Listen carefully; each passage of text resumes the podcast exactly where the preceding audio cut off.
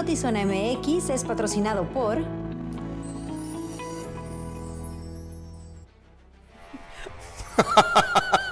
Qué Buenas oportuno. tardes, bienvenidos a Notizón MX.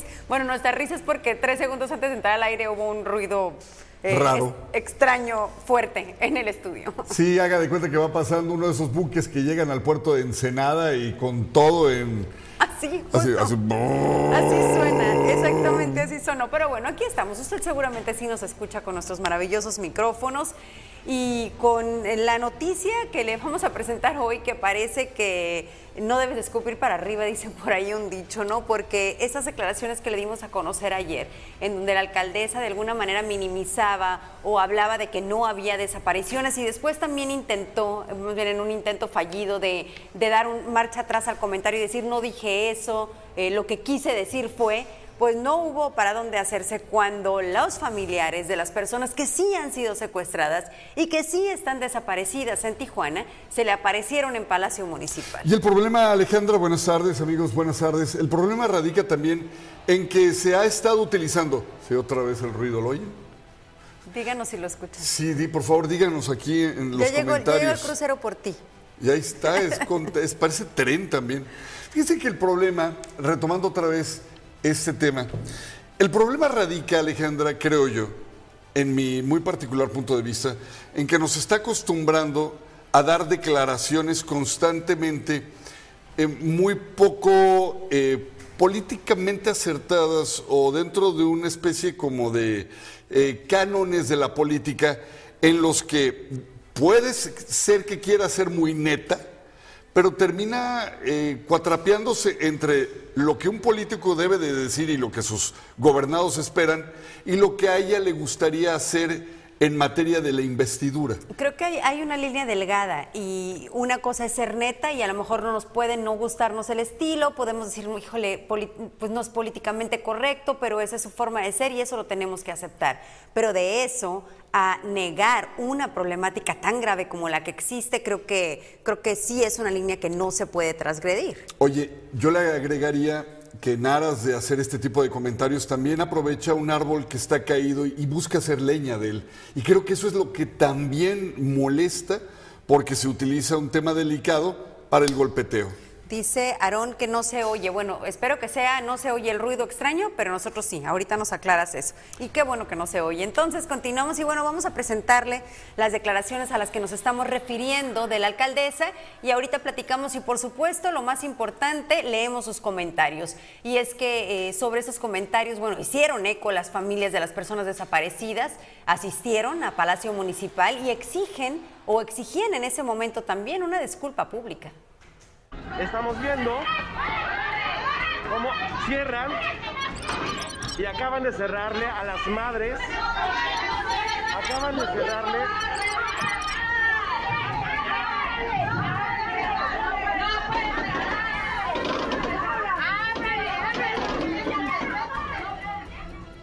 Decenas de familiares de personas desaparecidas tomaron las instalaciones del Palacio Municipal de Tijuana para exigir una disculpa de la alcaldesa Montserrat Caballero Ramírez, luego que aseguró que en la ciudad no hay casos de desapariciones ni secuestros en bares como ocurre en Mexicali.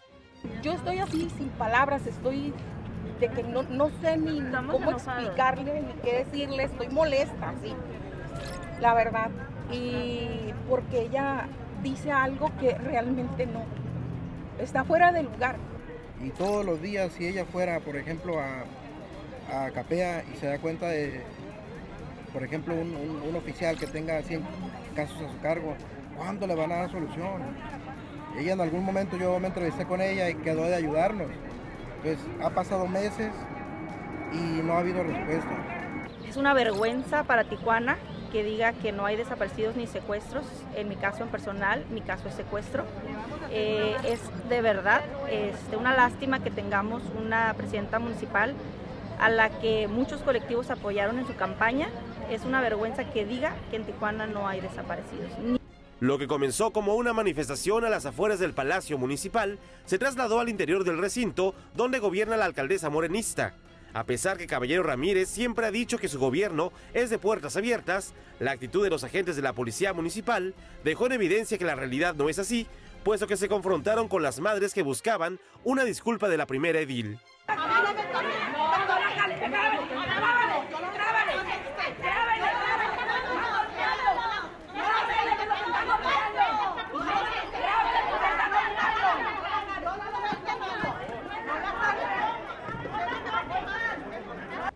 Una vez al interior del recinto, las madres, padres y hermanas de personas desaparecidas esperaron poco más de media hora para ser atendidos por la alcaldesa de Tijuana, de quien en un principio se dijo que no se encontraba en las instalaciones. Después se les dijo que sí y al final se les pidió un plazo de 20 minutos para que llegara y hablara con ellos.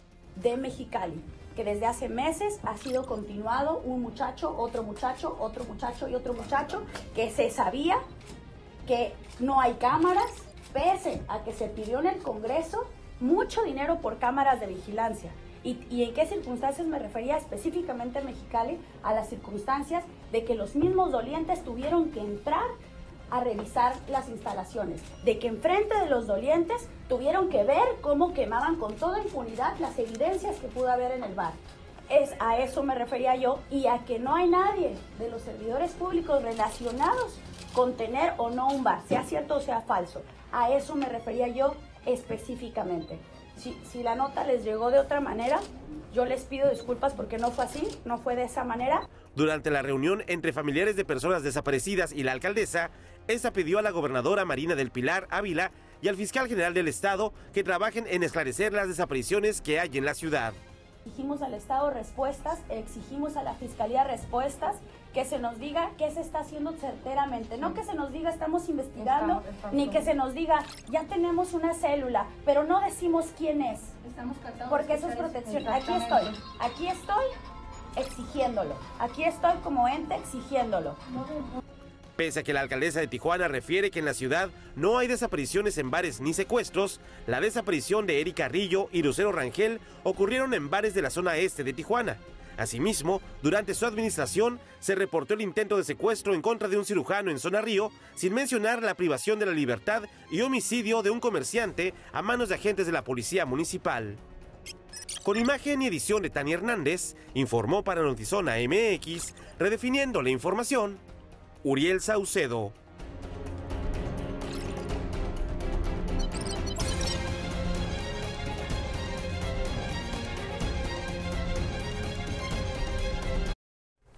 Dos reacciones. Primero le voy a dar la del Consejo Ciudadano de Seguridad y en unos segundos más escuchará la contrarréplica que hace Gobierno del Estado. Primeramente, déjeme decirle que Roberto Quijano Sosa, el presidente del Consejo Ciudadano de Seguridad Pública en Baja California, lamentó las declaraciones de la alcaldesa Monserrat Caballero sobre que no se registraban desaparecidos en la ciudad que gobierna, al considerar que es un problema que siempre, sí, en efecto, ha existido.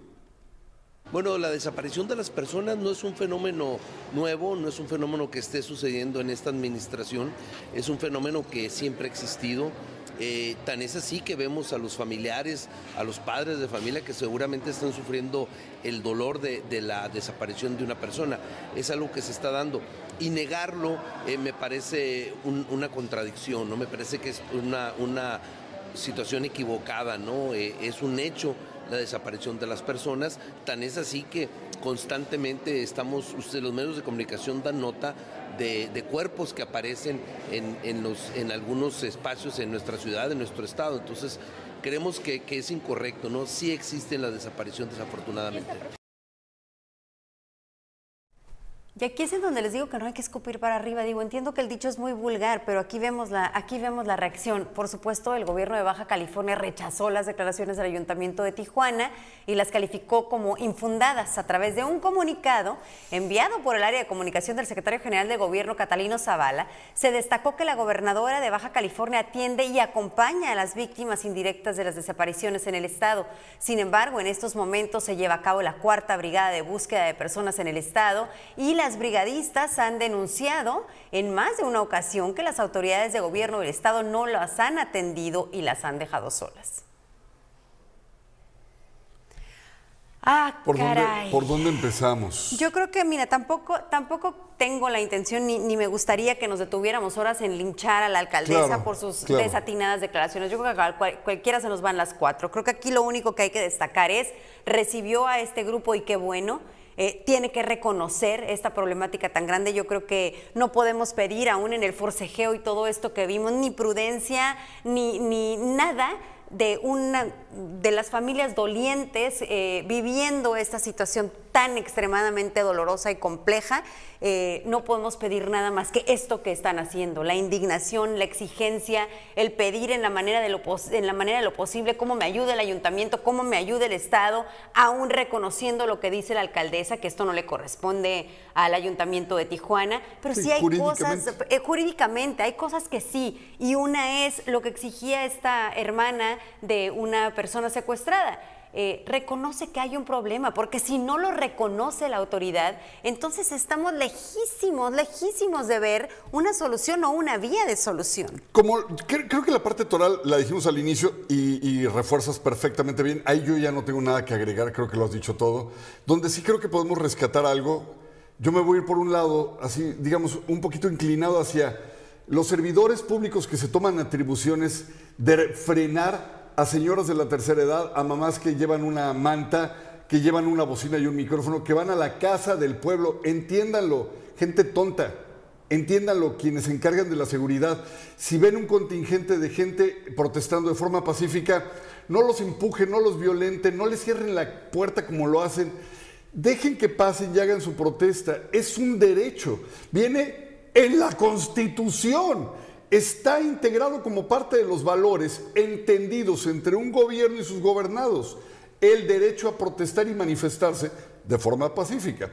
Aún con todo y eso, vimos hace poquito que le celebraron el cumpleaños al Puente de los Olivos y va un babocete, un soperuto a romperle los globos y a quitar la piñata. Ah, sí, sí. Como si con esa, eh, con esa demostración de acto heroico ya lo hiciera todo, ¿no? Y ahora estos policías que están ahí para cuidar, sí, la casa del pueblo, pero por favor, de señoras, de madres que llevan un dolor en el corazón inenarrable ponerles ese tipo de impedimentos y empujarlas y aventarlas y cerrar la puerta de esa manera, piensen un poquito.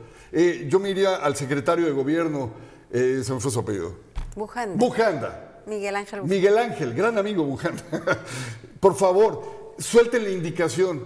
Lo que les queda de gobierno, dejen que la gente que forma, de forma pacífica se va a manifestar algo, ábranle las puertas y denle las facilidades para que lo hagan. Después de todo, es una manifestación que ustedes tarde que temprano van a tener que escuchar. Sí, al final del día lo recibieron y eso fue positivo, no sin antes empujarlas y hacer todo esto que ya, que ya narrabas. Y creo que una capacitación a los elementos policíacos también sería muy pertinente, ¿no? Comprender y tener la sensibilidad, no todos los casos, sino todos los ingresos eh, a buscar a la alcaldesa tienen la misma, ni la misma importa- ni la misma relevancia, ni la misma razón.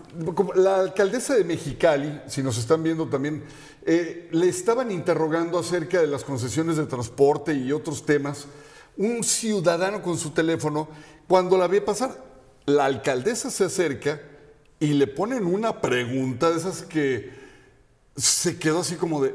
Y le dijo, sí, te voy a contestar. Y en eso se mete otro de estos lamezuelas que sirven para nada eh, eh, a empujar y a llevársela. No, no, no, eso no lo va a contestar. Entonces, otra vez volvemos a lo mismo. Dejen de tomarse atribuciones, estos lambiscones barberos que andan ahí buscando a ver si con eso se congracia. No sé qué es lo que buscan. Sí, aparte le pueden haber sorprendido, pero oigan, pues tienen, tienen que tener la capacidad para respondernos, Exacto. están gobernando y como siempre les digo, nadie los puso ahí, solitos fueron a pedir la chamba. Saludos a quienes se conectan. Ah, ya me aclararon que lo que no se oye es el ruido extraño. Ah, bueno, qué bueno, Aaron. Entonces así seguimos el noti. Gab, ¿cómo puede hablar de un tema tan delicado? Debería pensar antes de hablar la alcaldesa. Eh, nos dicen tomar acción en el asunto y cerrar la boquita a la señora alcaldesa. Eh, dice Ricardo, lamentable que la alcaldesa desconozca las problemáticas de la ciudad que gobierna, sobre todo por el tema que es tan vigente en la capital del estado y en lugar de sensibilizarse lo niega. Yo creo que eso fue es parte de la molestia, ¿no? Y es parte también de la crítica eh, tan incisiva hacia las declaraciones que pudieron haber sido solamente un error de comunicación. Es porque es un tema delicado y no va a dejar de serlo y haberlos recibido recibido solamente una parte, en lo que pueda ayudarlos debe hacerlo y reconocer que esta problemática está sucediendo en su ciudad, también bajo la responsabilidad de su policía preventiva, que no está previniendo. Y ojo con lo que dijo, eh, yo con esto cierro mi comentario, ojo con lo que dijo y la manera en la que lo van a llevar a cabo. Sean, por favor, humanos, tengan empatía, háganlo con tiento. Dijo, eh, si necesitan palas, se las doy. Si necesitan que salga a buscar con ustedes, invítenme. Y luego dijo, si necesitan comida, yo se las pongo. Entiendo que busca una manera de, sumar. Apoyar, sí. Pero ojo con las formas y ojo con eso. No se trata de a ver qué digo y a ver qué les pongo, porque si lo ves desde otra dinámica y perspectiva, el ofrecer unas palas para excavar. Si es que forma termina siendo fondo, ¿no? En, un tema tan delicado, híjole, no sé qué sea mejor si, si de verdad no hablas al respecto y por otro lado, no solamente no mostrar la sensibilidad, sino mostrar la ignorancia de lo que, como bien dice Ricardo aquí en este comentario, de lo que sucede en la ciudad que gobiernas. Así es. Continuamos. Bienvenidos a Cleanbam, 24 horas de entretenimiento gratuito. Aquí les damos una guía de uso para disfrutar de nuestra plataforma. Primero, ingresa a la web buscando portal Cleanbam. Accede a la página, navega por la plataforma, selecciona en el menú el programa de tu preferencia. Entra y disfruta del programa. Listo, ya estás navegando en Cleanbam. Comparte con tus amigos, familiares, compañeros de trabajo y sigue disfrutando las 24 horas de Climbam. Diversión e información en un solo clic. En Easy ahora todo es más fácil porque tú eliges cuántos canales quieres ver y los megas que quieras para que no te pierdas las series, películas y producciones originales de tus streamings favoritos. Como Disney Plus con las mejores historias del mundo y VIX Plus con las novelas y el mejor fútbol. Llévatela más fácil, llévatela Easy. Continúa el plantón que mantiene cerrada la avenida Independencia de Mexicali por agricultores. Exigen un pago justo por tonelada de trigo. Dos días de plantón y bloqueo de calles del Centro Cívico de Mexicali cumplieron productores de trigo que buscan que les paguen 8 mil pesos por tonelada de trigo. Aunque ya se reunieron con la gobernadora Marina del Pilar Ávila Olmeda, siguen con la maquinaria colocada frente a Palacio de Gobierno en espera de una solución. Son cerca de mil productores de trigo en el valle, mismos que siembran cerca de 37 mil hectáreas de trigo. Son 8 mil pesos, ni un centavo menos porque es lo mínimo que podemos recibir como precio justo. De hecho, no es el precio justo, pero más o menos con eso podemos salir de perder los compromisos.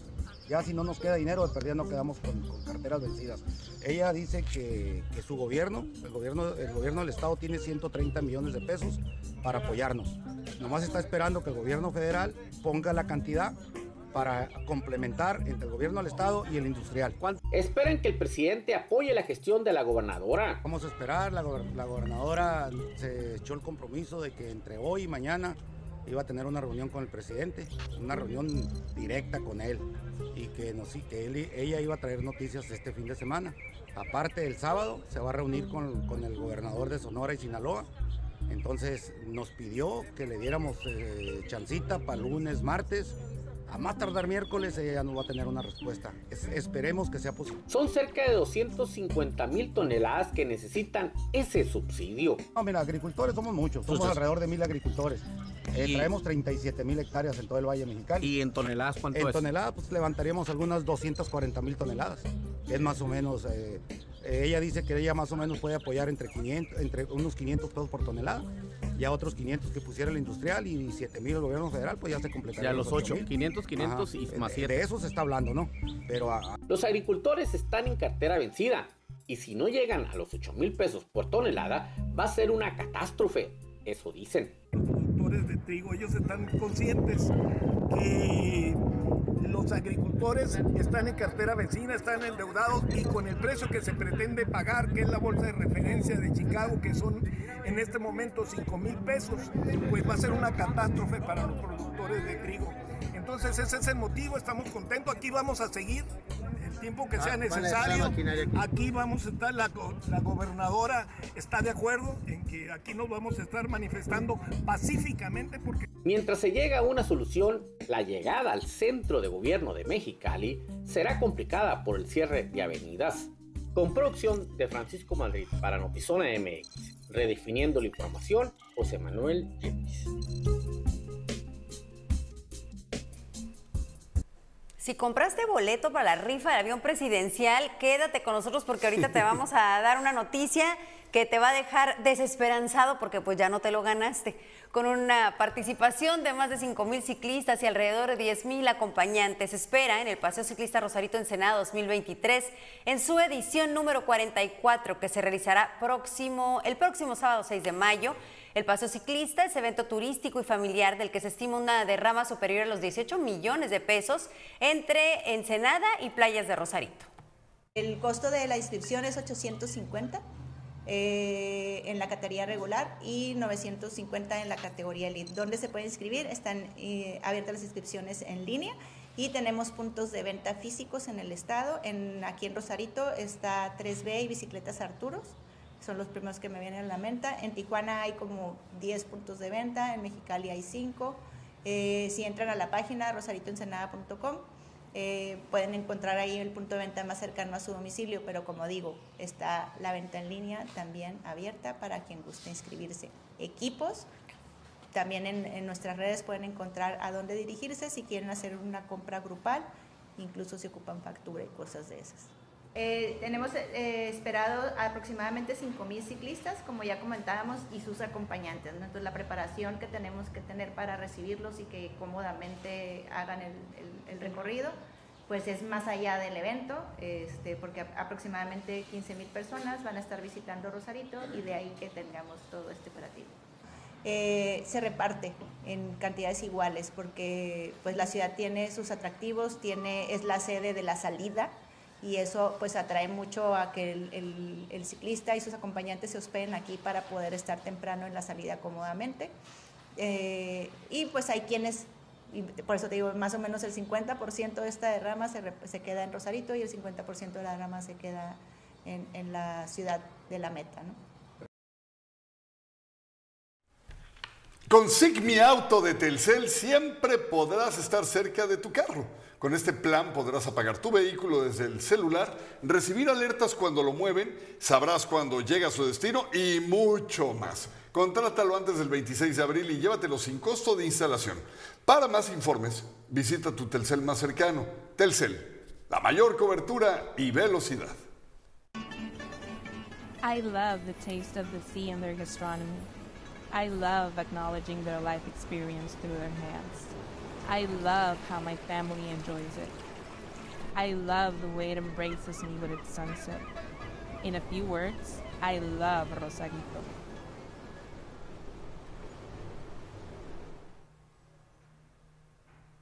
En su visita por Tijuana para presentar el libro La democracia no se toca, los exconsejeros del INE, Lorenzo Córdoba y Ciro Murayama, señalaron que será la Suprema Corte quien decida si se aplicará el Plan B en el proceso electoral del 2024.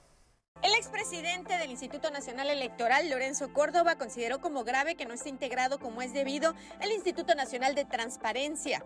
Luego de que grupos empresariales en Baja California se unieron a la exigencia de que se nombre al titular en el país. y me parece algo profundamente preocupante que esté planteando que es bueno para el país, como lo dijo, que es el, el mundo ideal, como alguien ha dicho, pues que un órgano constitucional autónomo no funcione. Lorenzo Córdoba Vianelo visitó Tijuana junto con el exconsejero del INE, Ciro Murayana, para presentar el libro que escribieron titulado La democracia no se toca y que fue presentado ante Coparmex. Dijo que debe darse el beneficio de la duda a la recién nombrada presidenta del INE, Guadalupe Tadei, quien es su sucesora desde el pasado 4 de abril pues dijo que Tadei Zavala tenía experiencia en temas electorales, pues ha sido duramente criticada por la cercanía que mantienen sus familiares con el gobierno del presidente Andrés Manuel López Obrador. Dijo que la Suprema Corte de Justicia de la Nación será quien decidirá el proceso electoral del 2024 y si se aplica el plan B propuesto por el presidente Andrés Manuel López Obrador. Quien va a decidir es la Corte y será la Corte la que va en consecuencia a definir con qué reglas vamos al 2024. Con imagen de Lordan García informó para Notizona MX, redefiniendo la información. Ana Lilia Ramírez.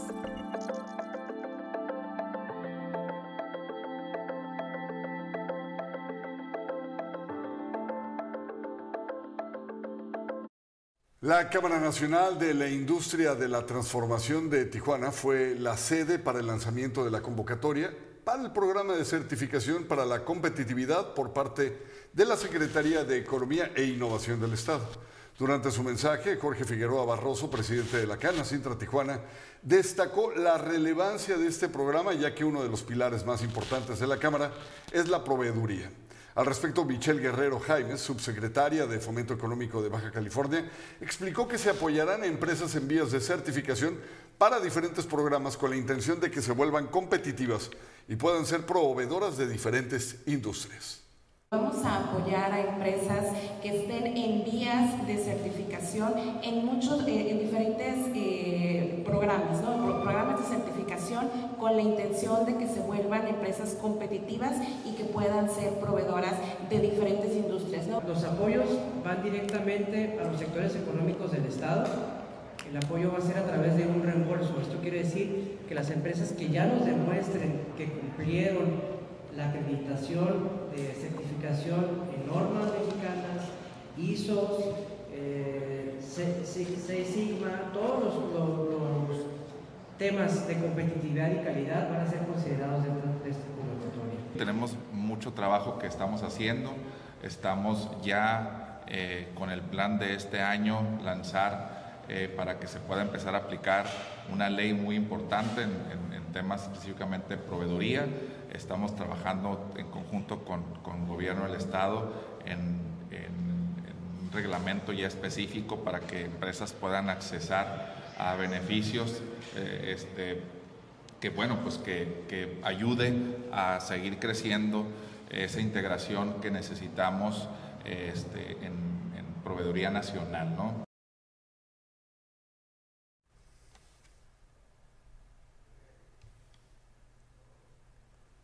Más de 100 expositores estarán presentes en la sexta edición de la Expo Mueble que se realizará en las instalaciones del Centro de Convenciones de Baja California Centro en Rosarito y en donde se espera la llegada de al menos 10 mil visitantes.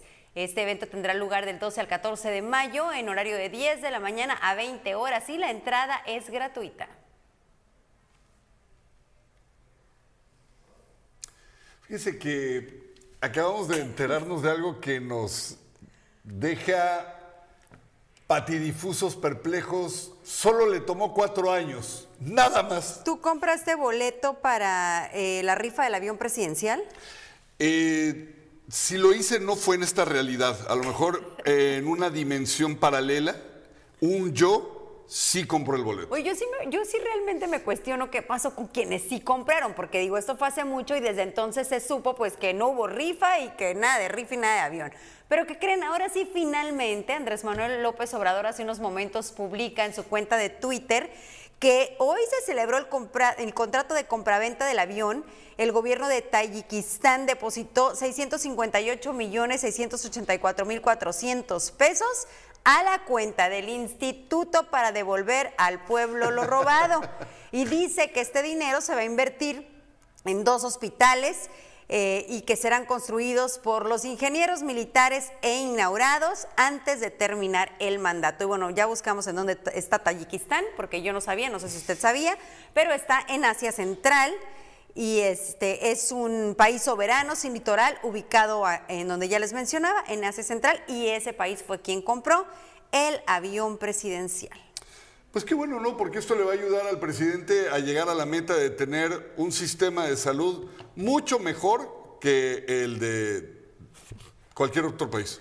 Devolver al pueblo lo robado, también debió haber hecho uno de dejarle de ver la cara a la población o una cosa así, ¿no? Porque se me parece todo un circo absolutamente ridículo y absurdo, Totalmente. sobre todo si tomamos en cuenta pues todo este tiempo en el que dijo que estaría rifando el avión presidencial. Eh, el querer eliminar el Instituto de Acceso a la Información No, bueno. y Datos, el querer acabar con varios de los organismos que transparentan y que han permitido precisamente tener un poquito de por lo menos claridad en la cantidad de cochupos que se han hecho desde tiempos ancestrales a la fecha y que ahora están más fuertes que nunca porque en realidad sí son institutos autónomos. Sí, el INAI por lo menos tenías la oportunidad de solicitar información que si bien no era transparente, tenían la obligación de, De buscarla y a ver cómo le hacían para entregarte cuentas, ¿no? Y al quitarla y hacer este tipo de este, payasadas de que ahora sí nos deshicimos del avión que nos costaba, por favor, es que no, no puedo creerlo que un país tan rico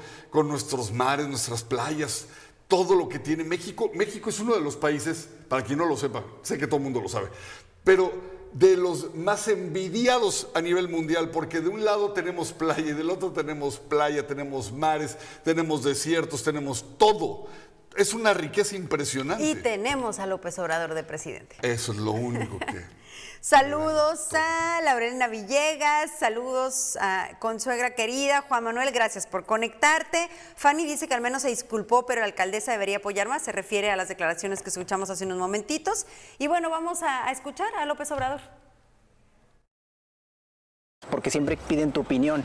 Eh, eh, si- eso, ¿cómo, lo ves? O sea, la, la prensa también colabora porque te busca y te y pregunta o preguntamos porque tú nos contestas, ¿no? Pero es como un arma de doble filo, ¿no? Como que puede ser bien visto por unos de que hables de todo o puede ser mal visto por otros, ¿no? Pero, pero bueno, lo mismo, es, es ya dependiendo. Yo siempre he sido una persona que agarra el teléfono y contesto a quien sea, le doy entrevistas a la gente que me pide entrevistas.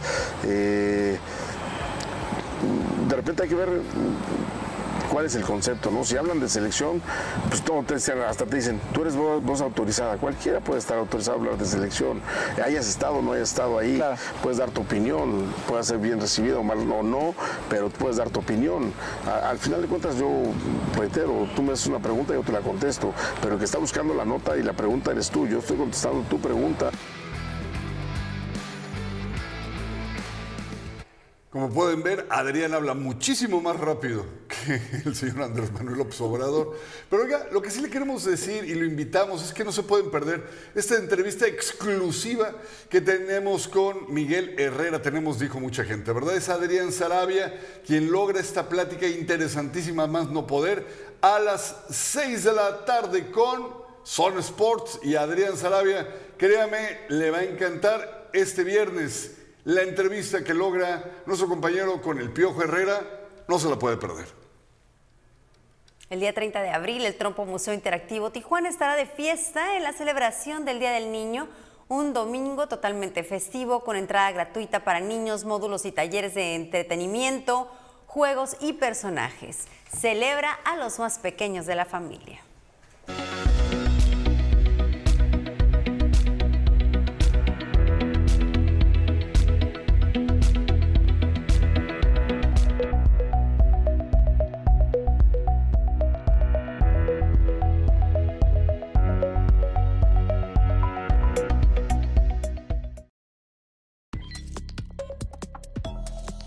Información en breve desde Notizona MX. Starship, el cohete más poderoso construido por el equipo de SpaceX de Elon Musk, explotó en plena prueba inaugural y cayó sin control.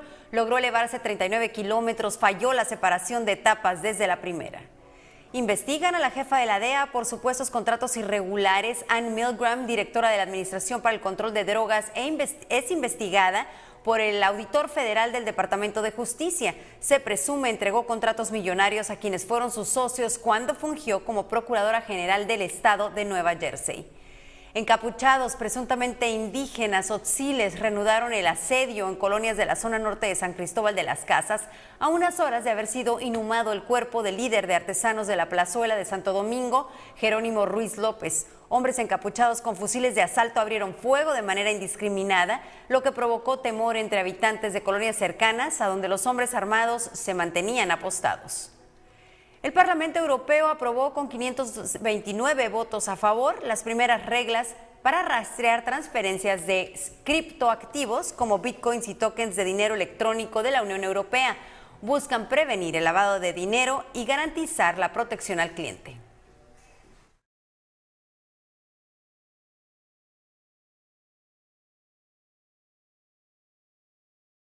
Queremos que disfrutes más de tus sándwiches artesanales favoritos. Por eso, Cypress está cada vez más cerca de ti. Te invitamos al nuevo Cypress dentro de Revolución. Para que disfrutes de la mejor variedad de platillos premium preparados al momento por expertos artesanos en el mejor ambiente. Cypress, arte entre dos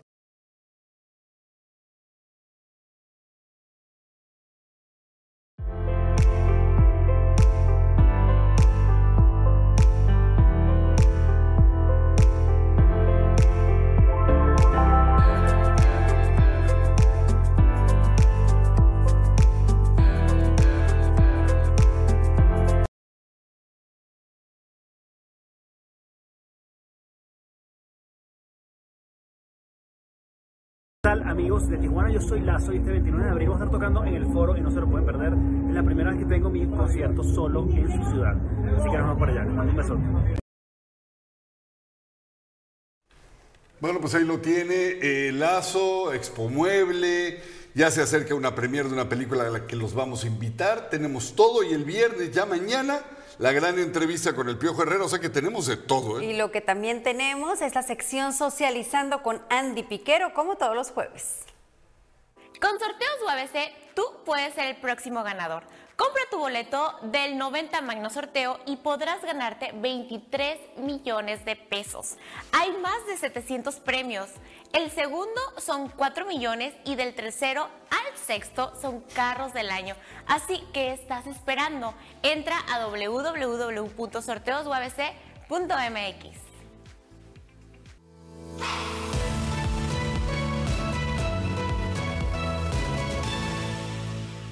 Esta sección es patrocinada por... Con tu boleto ganamos todo. Con el 90 sorteo magno de la UABC este 8 de junio, tú puedes ser el ganador. Primer premio, 23 millones de pesos. Segundo premio, 4 millones de pesos. Además, autos último modelo y mucho más. Compra ya tu boleto y juntos sigamos apoyando la educación de miles de estudiantes universitarios. Con tu boleto ganamos todos. www.sorteosuabc.mx Como se ha hecho costumbre, el día de hoy les traemos las mejores noticias del mundo del espectáculo. Les adelanto de lo que estaremos hablando. Hablaremos sobre la gira de Luis Miguel que está en todos lados en este momento y obviamente aquí no nos los vamos a perder. Y también de Bad Bunny y Grupo Frontera. Comenzamos.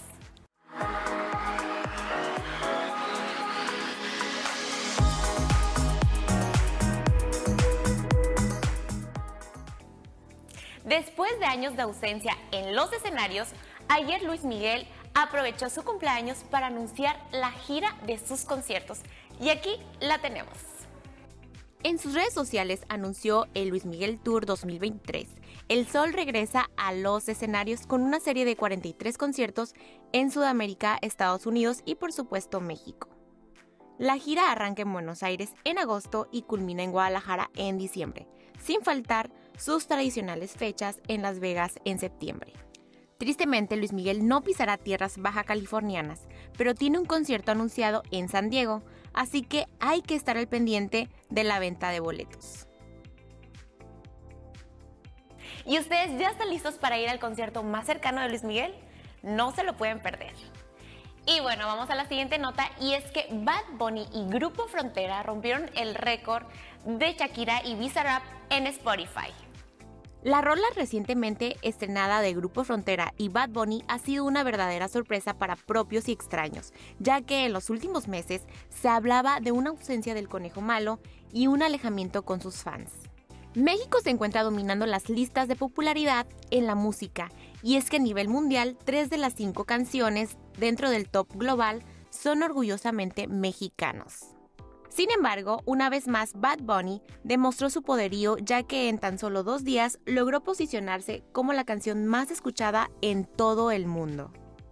Esto fue todo por hoy, gracias por acompañarme en una sección más de Socializando. Nos vemos el próximo jueves con más información.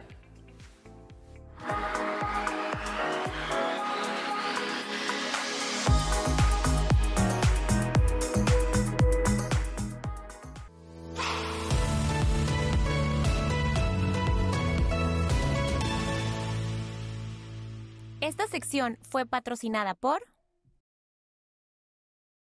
Explícanos qué es Kilómetro Uno.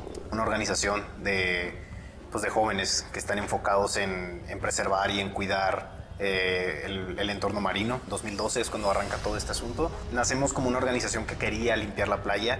Son las actividades iniciales con las que arranca. Hoy en día nos denominamos como una organización de educación ambiental. Algo muy interesante de cómo surge la, cuestión de- del programa de educación ambiental en Kilómetro 1 es que algo que siempre sucedía es, tú haces una limpia de playa y la gente llega, ve los costales llenos de basura, te da unas palmaditas en la espalda y te dice, felicidades chicos, qué padre que están haciendo este esfuerzo, qué cochina es la gente, ¿no?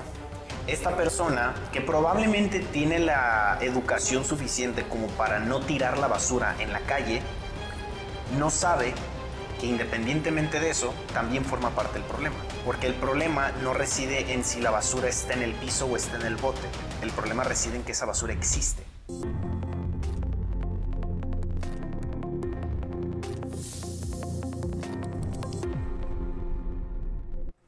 Hoy a las 7 en punto esta entrevista eh, con Pablo Barragán en Zona Contexto. Ya nos vamos. ¿Ya nos vamos? Y pues saluditos a toda la gente que nos ve tanto en la transmisión en vivo como en la repetición. Se los agradecemos de todo corazón. Los esperamos mañana en punto de las 6 de la tarde aquí en Notizón MX, redefiniendo la información.